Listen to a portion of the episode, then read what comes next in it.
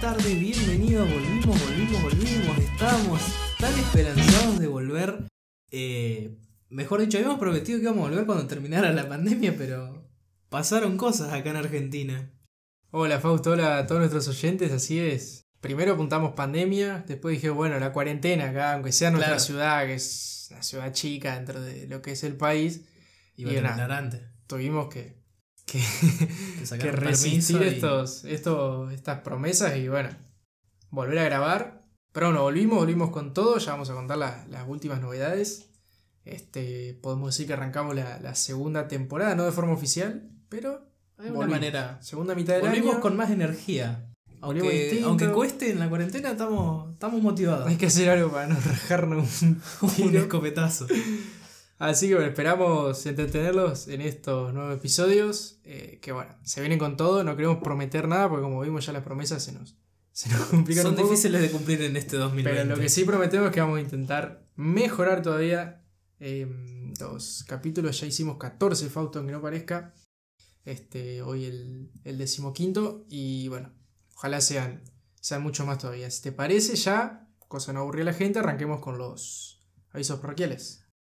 Bueno, queríamos comentarles como primer aviso que abrimos el Instagram oficial del podcast, donde vamos a estar subiendo los nuevos episodios, vamos a tirar algunos adelantos, fotitos, cosas que se vienen, así que se agradece a toda la gente que lo empieza a seguir y muchas gracias por el apoyo. Y lo más importante, vamos a brindar un canal para interactuar con la gente. Este, por ahí hemos recibido alguna que otra sugerencia, pero por WhatsApp. O puteadas también. Y, bueno, esa la hagamos como si no. Pero por ahí, aunque no lo crean, hay gente de muchos países que escuchan el programa. Y bueno, nos parece oportuno esto también para apoyar por un lado la difusión y por otro lado la, la interacción. interacción con nuestros oyentes. Es por ahí punto podcast, porque hay un hijo de remil o hija de remil No, no, no. puta que tiene, Un fan, un fan. tiene, claro, el Instagram es por ahí podcast, así que ese no es. Es es por ahí punto podcast y eh, se van a dar cuenta porque tiene la misma fotito de en Spotify y en todos los lugares. Así que gracias por seguirnos.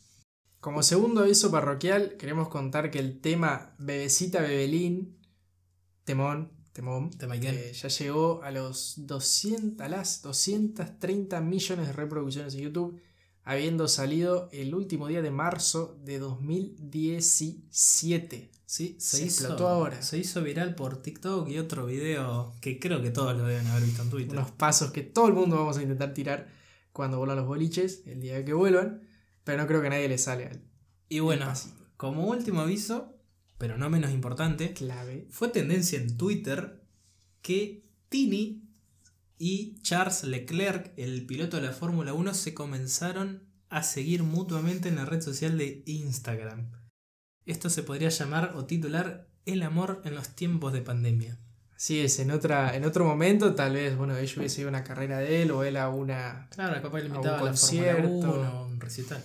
Pero bueno, hoy te sigo y ya está, ya es un Claro. paso, ya como lo que Hay sería. que ver si tira uno like y el otro y se hablan por MD o cómo es el tema. Encima se, se armó un quilombo con la novia de, de Leclerc, ¿o ¿no? Le claro, puso cada los vez la, la publica más ahora ella. Le puso los puntos y dijo, no, flaco, escuché tu comentario, así que ahora empezó a subir muchas fotos conmigo. Esto es el colmo. Colmo. Mi Dios. Memes de cuarentena también. Bueno, ¿te parece hablar de, del capítulo Sí, en general? ya. Porque no dijimos nada ni siquiera de qué Ya trata empezamos a perderse. Todavía no, no empezaron a buscarlo en Instagram y ya estamos perdiendo el tiempo. seguidores. Ajá.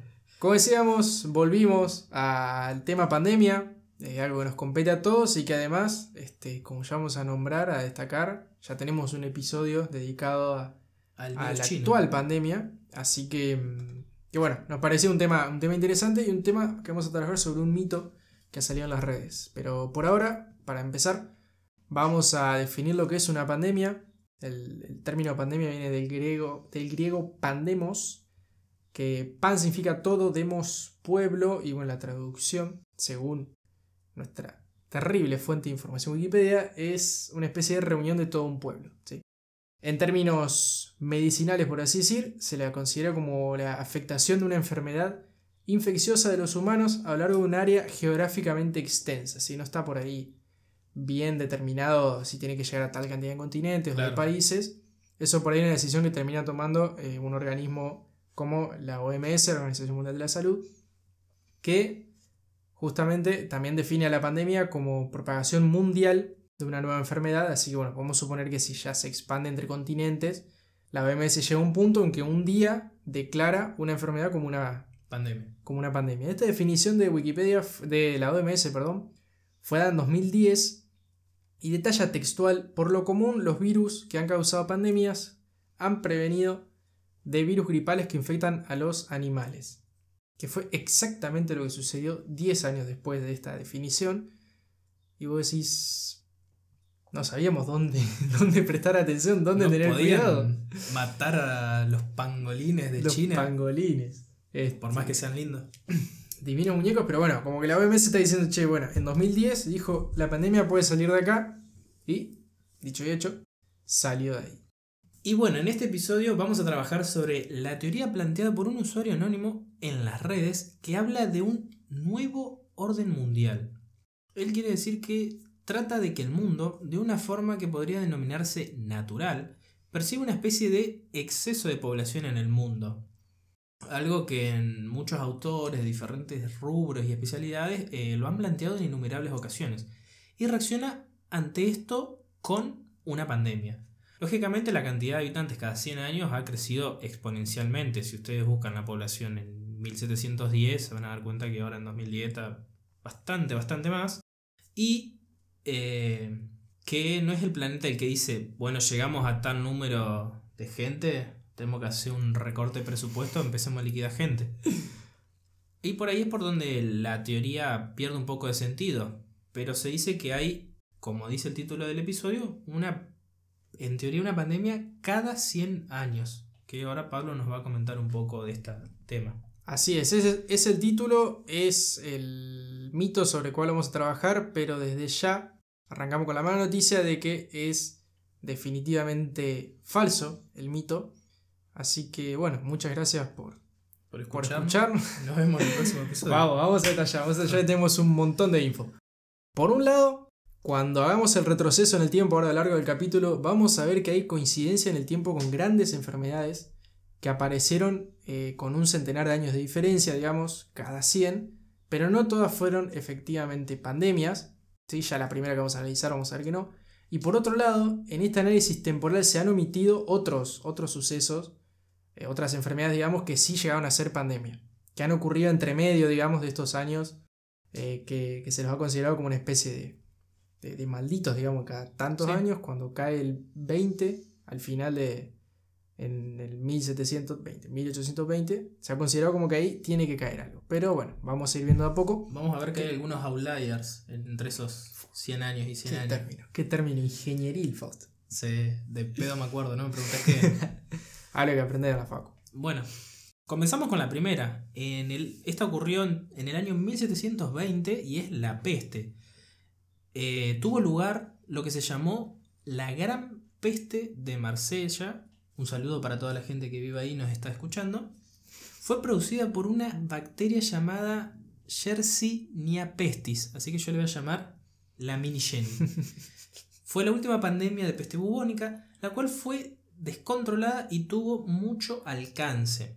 Los registros muestran que la bacteria mató alrededor de unas 100.000 personas en dicha ciudad ubicada al sur de Francia. Luis Montiel, catedrático de Historia de la Medicina en la Universidad Complutense de Madrid, en serio, real, cuenta que esta peste prácticamente no salió de dicha ciudad, por lo que hablar de la peste como una pandemia en este caso es incorrecto. Así que ya tenemos la primera falacia con respecto de una pandemia cada 100 años. Sí, acá por ahí lo que está bueno destacar, que lo vamos a ir contando, es que faltaban registros en esa época. Entonces, por ahí capaz que había muchas enfermedades a lo largo de todo el mundo. y esta fue como muy fuerte y por ahí, viste que en esa época se corrían los mitos, el, boca a boca. Y bueno, fue como que llamó mucha atención, pero... Pónganse a pensar que fue hace 300 años. Exactamente, y bueno, claramente no había... Sí, yo también dudé si era 300 años, ¿no? No, yo no dudé, yo estaba mirando la hora. Nos mudamos 100 años después eh, para llegar a, también muy reconocida, la cólera. que es una enfermedad infecto contagiosa intestinal aguda provocada por los serotipos O1 y O139 de la bacteria Vibrio cholerae. Hay una. Pareció un otro, otro virus. Choro. Choreo. Choreolare, algo así acá. Pero No. similar. Y bueno, todos sabemos lo que es un seriotipo. O 1 y 939. O sea, a esta altura de la vida. ¿Quién no lo ha visto? ¿Quién no sabe? ¿Quién no tiene un seriotipo en su mesita de luz? Que produce una diarrea que en casos es tan abundante que va provocando la deshidratación del organismo hasta llevarlo a, bueno, a pasar al, al otro mundo. Este, mm, el problema es que bueno, la transmisión de esta enfermedad es realmente desagradable y se trataba porque estos, estas expulsiones líquidas, digamos, que tenía el, el, el- el infectado, el enfermo, eran incoloras e inoloras. Este, realmente buscas foto foto y parece agua, es un- No. un fuentón de agua. Tranquilo. Eh, me pasó, me tocó justo investigar sobre esta. Igual, literalmente no te das cuenta. Entonces, bueno, en ese entonces, todo eso fluía por los ríos, que eran fuente de obtención de agua para otras ciudades, para lavar ropa, para tomar esa misma agua. El- Y bueno, se iba como exactamente lo mismo que pasa ahora, pero con la diferencia que no había plantas potabilizadoras.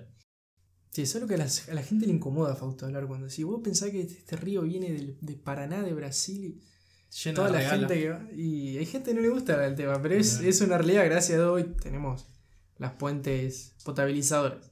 Este, y bueno, hablando de cólera, acá se vuelve a contradecir la teoría de las pandemias, ya que esta enfermedad eh, ha tenido referencias desde muchísimos años eh, antes, por así decir. Según los escritos de Hipócrates, nos tenemos que mudar a la época antes de Cristo, ya se describían enfermedades similares. La primera referencia documentada, digamos, posta registrada en la historia occidental eh, nos posiciona en el año 1500, así que estamos yendo mucho más para atrás. ¿Y qué pasa? En ese, hasta ese entonces eran como sucesos aislados. ¿sí? Este, por lo menos los relatos no se describían expansiones así la enfermedad por, por países, por continentes, pero iban apareciendo así como casos particulares, ¿sí? Y a partir de 1817 el problema comenzó a, a viajar, por así decir, llegando a lugares como Indonesia, Japón y... Estamos hablando de pandemia, estamos hablando de virus. Tiene que aparecer. tiene que aparecer la República de China. Lo que quería agregar es que no sabemos en qué aerolínea viajaba el cólera en esa época. 1817, capaz que Si era por aerolínea. iba tan complicado. No sé si había todavía ya vuelos comerciales. Pero bueno, lo particular, lo particular perdón, de esta enfermedad es que se fue presentando como pandemia cada tantos años. ¿Sí? Este, como que explotaba en un lugar del mundo, Ajá. después como que parecía desaparecía, después volvía a reaparecer en otro lugar. Entonces, este, pero siempre con una especie de expansión, por lo que se registran hasta siete pandemias, por así decir, de esta enfermedad, una misma enfermedad. Este, como que no es que se extinguió después de la primera pandemia, sino que se fue presentando, como decíamos, en varias ocasiones. Y la última, sorpresa, ¿dónde tuvo que caer? ¿Dónde está el foco Fausto hoy? Del coronavirus. Estuvo eh, en América Latina. ¿No Está. es cierto? ¿No está todavía? Sí. Estamos, estamos. Estamos, por las dudas, no sabemos cuándo nos están escuchando, estamos grabando en septiembre de 2020 y somos el foco del, del coronavirus. Y acá quiero agregar un comentario de un profesor que los chicos de la Facu probablemente me- se me caen de risa después. A ver. Eh, fíjate que estábamos hablando de que esta peste apareció, este, este virus, perdón, fue detectado más o menos en el 1500 y eh, la pandemia en América Latina fue en 1990. Y hay un gran ingeniero, profesor nuestro, Franco Novara, que decía, cuando llegue el fin del mundo yo quiero estar en América Latina porque todo llega 10 años después. América Latina, y acá el virus llegó 400, casi 500 años después, así que buena teoría la, de, la del ingeniero Novara. Sí, esperemos que no reclame derecho de autor por la frase que acabas de decir. o que no me descuente los pocos puntos que creo haber logrado en su, en su Exacto. examen. Está bien. Y bueno, para terminar con el cólera, le tiramos un dato de color. Existe una novela llamada El amor en los tiempos del cólera, escrita por el colombiano Gabriel García Márquez, que fue publicada en el año 1985. Si tendrá que ver algo con la enfermedad, no les podemos decir porque ninguno de los dos la leyó. Creo No, que la- las interpretaciones, Fausto, lo podemos dejar para cada uno. Libre Amores en tiempo de cólera, una enfermedad que te hacía ir al baño de forma Despedías tu amor. líquida. Iba al baño y volvía y estabas desenamorado. Pero bueno, queda ahí la, la- la novela y los invitamos a, a, a leerla. Bien, vamos con una cortita. Bueno, en el año 1889 aparece la gripe rusa, que acá nos encontramos con otro problema acerca de la teoría de que hay una pandemia cada 100 años, ya que se omite por completo esta llamada gripe rusa, que tuvo lugar entre 1889 y 1890, y se expandió por el resto de Europa y América. Tenía un porcentaje de mortalidad bastante bajo, como las chances de que Tini te siga en Instagram, pero como tuvo muchísima cantidad de infectados, se habla de que millones de personas se fueron hacia la otra dimensión. Y acá un paréntesis del episodio Fausto, estás enamorado. Estás enamorado. Puede ser. Te, te veo, se, se te prende el Marge, ojito cuando no voy a mentirte. Este, pero bueno, esta gripe, como decías, parecía cada 100 años. No, no lo contaron, dijeron, bueno, esta no, no entra en la No, no coincidencia. Pero como decíamos, No- fue. nos fue arruina la noticia. No, no la contamos. No, no, no nos conviene. Y bueno, seguimos con la siguiente. eh, muy popular, ya vamos a explicar todos los motivos por los cuales es muy conocida, la llamada gripe española. Otro error en la teoría de cada 100 años. No fue en 1920 como se dice, sino que fue antes. Arrancó a fines de 2009-18 y se desarrolló durante ese año y el año siguiente. Mal llamada gripe española, porque en realidad se, se originó en Estados Unidos, ya vamos a contar por qué. También llamada pandemia olvidada, estuvo producida por el virus Influenzae A tipo N1H1, y acordate de esto, Fausto, N1H1. A ustedes oyentes, acuérdense, en 1918 apareció un muchacho, un virus tipo N1H1. Se calcula que un tercio de la población mundial se vio contagiada. Es una locura pensar eso. Siendo la pandemia más letal de la historia, se estima que fallecieron en torno a 50 millones de personas. Mm, Una locura. Principalmente jóvenes, eso era lo raro. O lo particular, digamos. Recién en 1928 fue descubierto el primer antibiótico y en la década de 1940 la primera vacuna. Durante esos años el virus estaba en su salsa. Y bueno, como dijiste esto de pandemia olvidada, se le dice así porque se vio opacada por la Primera Guerra Mundial, eh, que estaba terminando cuando apareció esta gripe.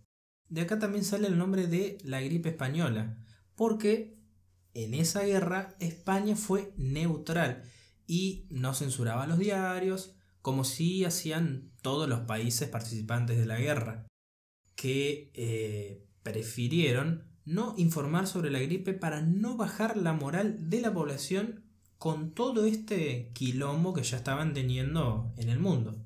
Muy oportuna esta gripeciña. La verdad que no calzó en un buen, en un buen momento. Pero de todo lo malo siempre se saca algo bueno, dijo Diego Torres. Lo bueno es que la gripe española dejó en evidencia que lo, no, no fue Diego Torres, que los países debían tener sistemas de salud a nivel precisamente a nivel nación, a nivel país. Porque hasta ese entonces cada centro médico y cada investigador trabajaba prácticamente de manera independiente, ya sea financiado por algún sector privado o por un, que es un hospital que cobra una cuota, Por el capitalismo. por el capitalismo, por quien sea, trabajaban de manera independiente.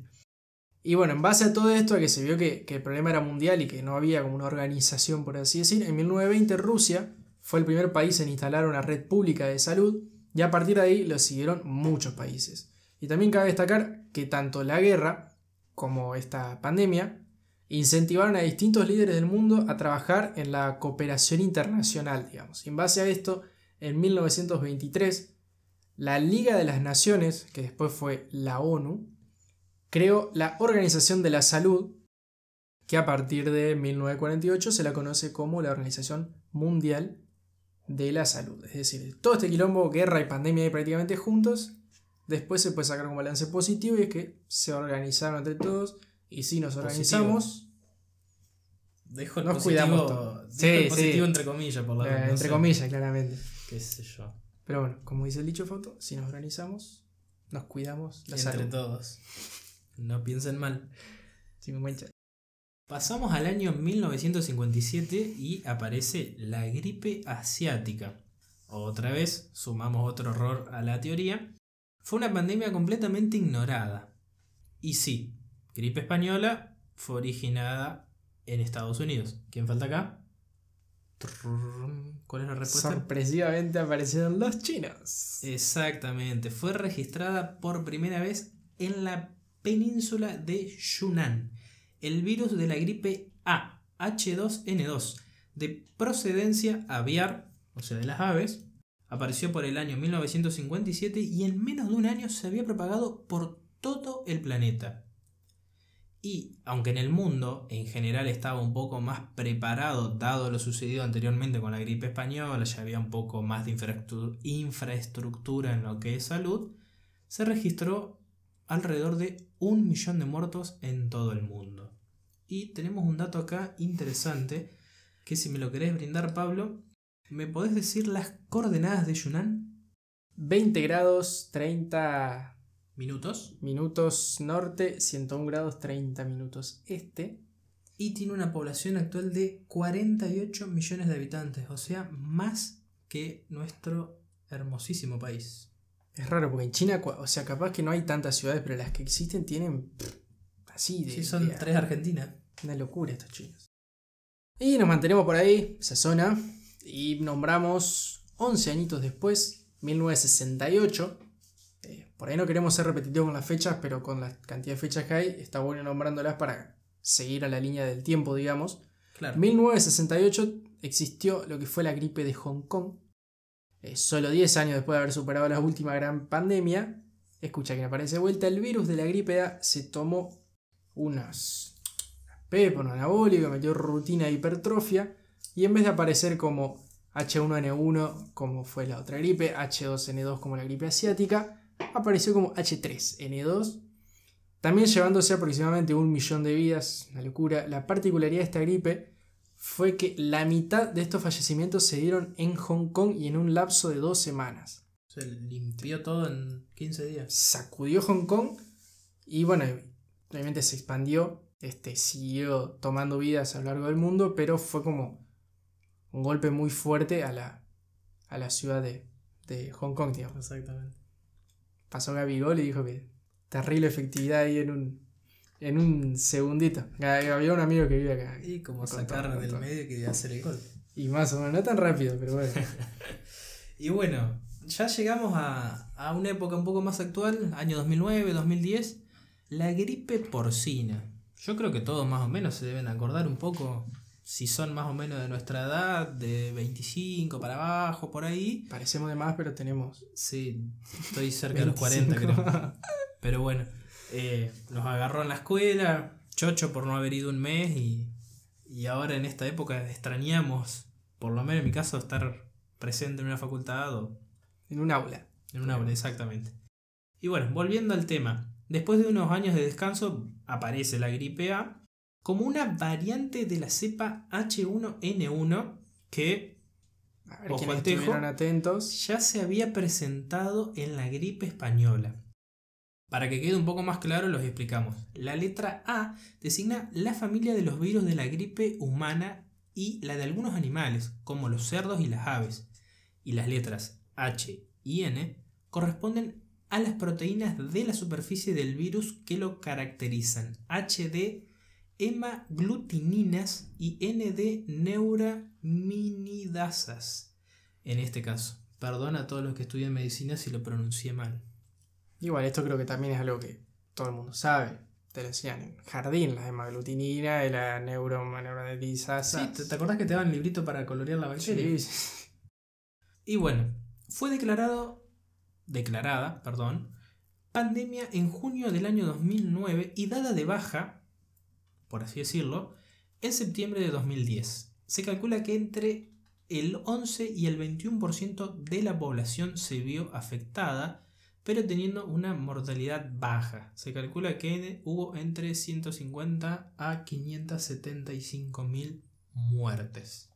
Sigue siendo una locura ese número, pero bueno, cuando en las otras hablábamos de millones, la verdad que bueno, consideró un rango entre 150.000 y 575.000 muertes en este análisis Contra los es, es miles de millones de habitantes. Van envueltos. Pero bueno, obviamente, si no se hubiese muerto nadie, mejor. ¿Y cuál viene ahora? Y llegamos a la actualidad. Estamos en 2010. De 2010, por suerte, hubo un descansito esta década, la década Nos ganada. dejaron hacer un par de cosas. Dejaron disfrutar un poquito, salió un par de veces, metió un par de torneazos. Y bueno, 2020, mal llamado 2020, apareció en 2019. Acá se armó un debate, Fausto, en las redes, Ajá. porque el virus apareció en 2019, pero fue declarado como pandemia en 2020. Entonces, ¿qué año se contabiliza? De Pasa igual manera, ya Querían vimos. seguir la teoría de una pandemia cada 100 Sí, años, sí, entonces sí. la- las tiraron. Lástima que no habían escuchado este podcast como para entender que esa teoría. Yo creo que no querían arruinar el 2019. Por Sí, completo. no, venía, venía bien. Encima en, en China estaba el Mundial. Bueno, este año tenían los Juegos Olímpicos en, en Japón, ahí cerquita. O sea, Sí, ningún año para pandemia. Pero bueno, este año podemos decir que se declaró oficialmente la pandemia por el coronavirus. Uno de los tipos de coronavirus, esto ya lo hemos explicado, Fausto, lo contamos alguna vez, ¿no? A toda esta info me parece. sí, les queríamos decir y metemos el chivo. Qué malo que soy, Nuestro tercer episodio se trata acerca de las teorías conspirativas acerca del coronavirus. Así que los invitamos a todos los que se sumen o no lo hayan escuchado. Podcast muy entretenido donde hablamos de las teorías eh, que más resonaron acerca de cómo surgió este virus. Y a modo de hoy no vamos a hablar del coronavirus, los invitamos a ver eso, pero sí les vamos a dar unos datos oficiales a septiembre de 2020. Así es, como decíamos, eh, está bueno aclarar la fecha en la que lo estamos grabando porque desafortunadamente estos datos semana Sí. a semana se van Te diría que día a día. día a día, tal vez sí. Este, bueno, al momento tenemos casi 30 millones de personas infectadas en el mundo, poquito más de 937 mil fallecimientos. Este, según buscamos también más de 20 millones de recuperados, eso es por ahí el único dato alentador al momento. Pero en sí sigue siendo un quilombo. Todo esto, la verdad, que ha sacudido y ha agarrado desprevenido completamente a, a todo el planeta Tierra planeta que puede ser llamado Redondeta, como lo contamos en otro episodio que también invitamos a la gente. Exactamente. Escuchar. Sobre el terraplanismo. Pobre, nuestros fans de verdad que están del día uno está diciendo este hijo de puta, contame algo nuevo, pero bueno. Creemos que ahora con el lanzamiento de esta nueva temporada se puede sumar gente nueva, así que tiramos por el comentario. Y bueno, acá queríamos hacer un paréntesis. No nos olvidamos de el ébola. Que aunque parezca reciente, su primera infección fue en el año 1976. Que tuvo su foco principalmente en África, pero que solo tuvo 7 casos fuera del continente. 3 en Europa y 4 en Estados Unidos. Por lo que no fue considerada pandemia, sino solo una epidemia. Así es, y estas siete personas que salieron de África eran precisamente enfermeros este, o enfermeras que estaban trabajando, así que se llevaron digamos, el, el virus, pero tenía síntomas muy fuertes, entonces enseguida se los Aisló. aisló y por suerte, gracias a Dios, no, no terminó siendo una pandemia, sino como bien decías, eh, solo una, una epidemia. Bueno, y hoy en día se plantea una, una disyuntiva, una discusión, por así decir, de si la viruela, por ejemplo, es considerada una pandemia. Como decíamos hoy, hay pandemias que tienen fecha de inicio y fecha de fin. Hay pandemias que se fueron repitiendo, como era la- el tema de la cólera. Este, pero la viruela, por ejemplo, es algo que se la considera, entre comillas, una pandemia permanente en el mundo, porque recordemos, la pandemia por ahí dependía más del alcance geográfico. Este, y sí, la viruela sigue estando en todo el mundo, sigue, sigue estando presente, desgraciadamente. Y bueno, también debemos considerar el SIDA, si es algo que todo el mundo, desafortunadamente, podríamos decir, eh, sabe bien de qué se trata, aunque por un lado también está bueno que sepan para intentar prevenirlo de la, de la mejor manera posible. Y bueno, es considerado una, una pandemia ya que existe en todo el planeta.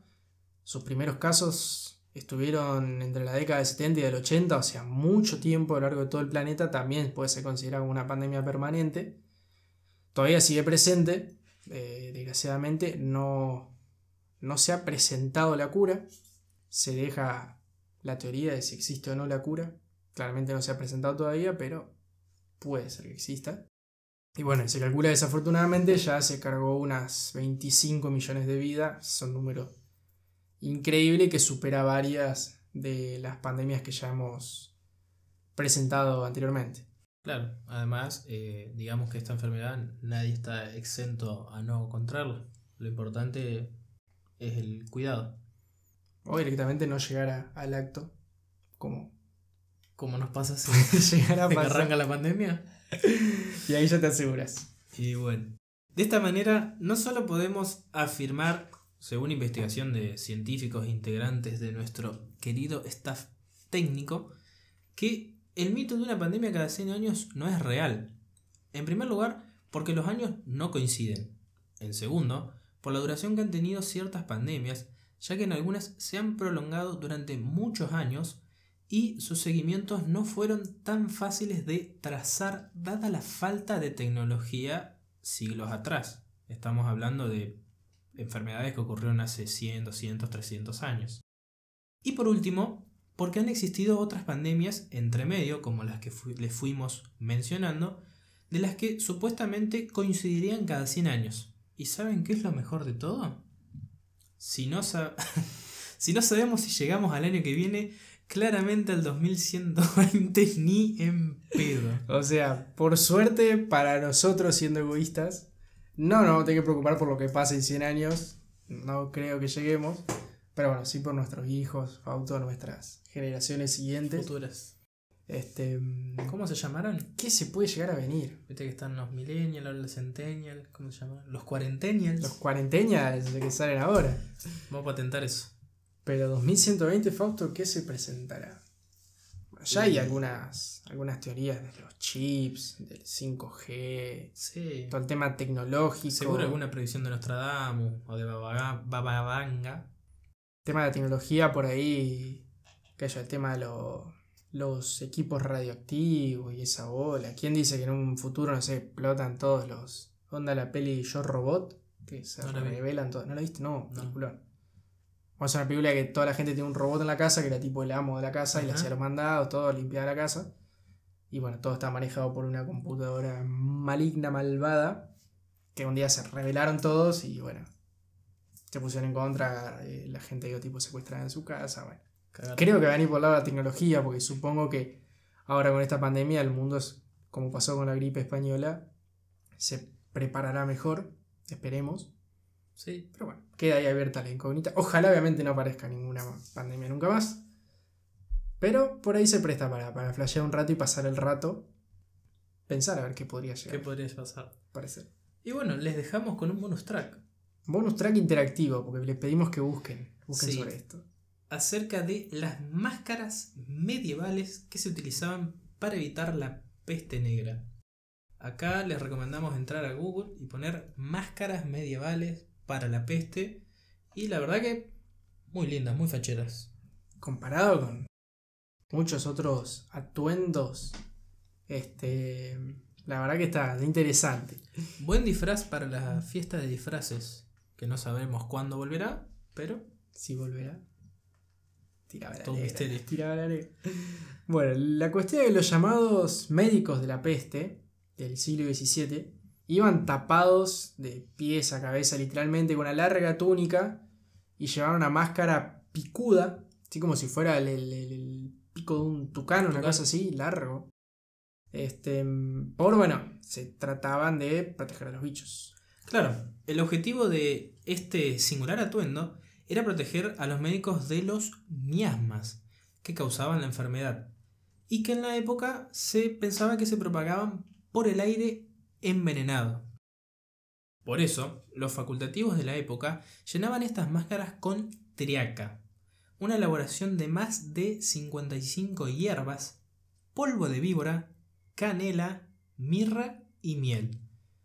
Teóricamente, la forma picuda de la máscara daría al aire el tiempo suficiente para impregnarse de esta solución protectora antes de llegar a las fosas nasales del médico, que así no respiraría aire contaminado. Claro, sería como un barbijo largo así con unos filtros orgánicos. Y creo que mucho más fachero que lo que tenemos que usar hoy en día. Que es incómodo, que te hace doler las orejas. Este parece te localizabas directamente en la cabeza. Estamos viendo la foto acá, Sí. es realmente. La verdad que estaría mejor usar una máscara medieval que un barbijo ahora. No de noche, o sea, yo voy caminando en la calle y me crucé esto de noche y probablemente me pego un cagazo importante. Y pasa Pero- para el otro lado, creo. Pero bueno, hay gente también, capaz que el barbijo se lo ponen tan mal que también te da, te da miedo. se pone abajo la pera y se lo pone en la frente. O lo usa indebidamente. Pero bueno, Así Así que ya, ya entretuvimos bastante por hoy. vamos a dejar de, de aburrirlos y les planteamos por ahí, bueno, si alguien tiene info que nosotros no contamos, creo que la, la verdad que nuestro staff técnico se portó muy bien esta vez. Este nos puede aportar O datos. si tienen teorías de cuál va a ser la próxima pandemia, O si tienen alguna otra enfermedad o algo así, algún suceso mundial que se haya repetido, que les gustaría que, que trabajemos, que presentemos.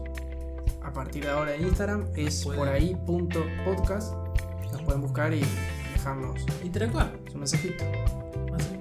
Nos despedimos hasta el próximo episodio, ¿te parece?